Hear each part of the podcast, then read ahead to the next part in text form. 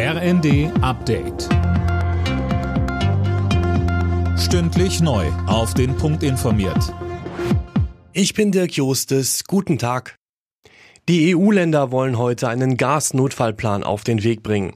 Dazu treffen sich die Energieminister in Brüssel. Der Plan sieht vor, dass die Mitgliedsländer freiwillig 15 Prozent Gas einsparen sollen. In Deutschland fordert die Opposition, dass sich die Ampelregierung in der Sache ins Zeug legt.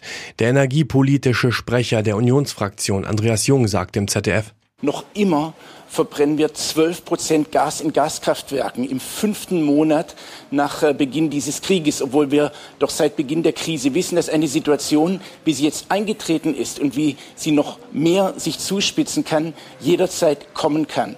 Und deshalb muss jetzt die Gasverstromung gedrosselt werden. Da darf jetzt nicht mehr zugewartet werden. Dadurch kann mehr eingespeichert werden.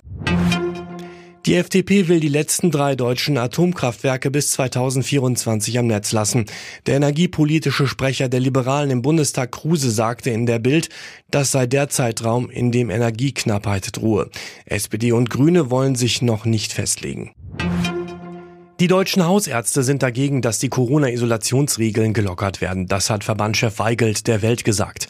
In der Ampelkoalition gibt es in der Frage Streit. Die FDP will auf die Isolationspflicht verzichten und auf Eigenverantwortung setzen. Vor allem die SPD ist dagegen. Online-Riese Amazon erhöht ab September die Preise für das Prime-Abo.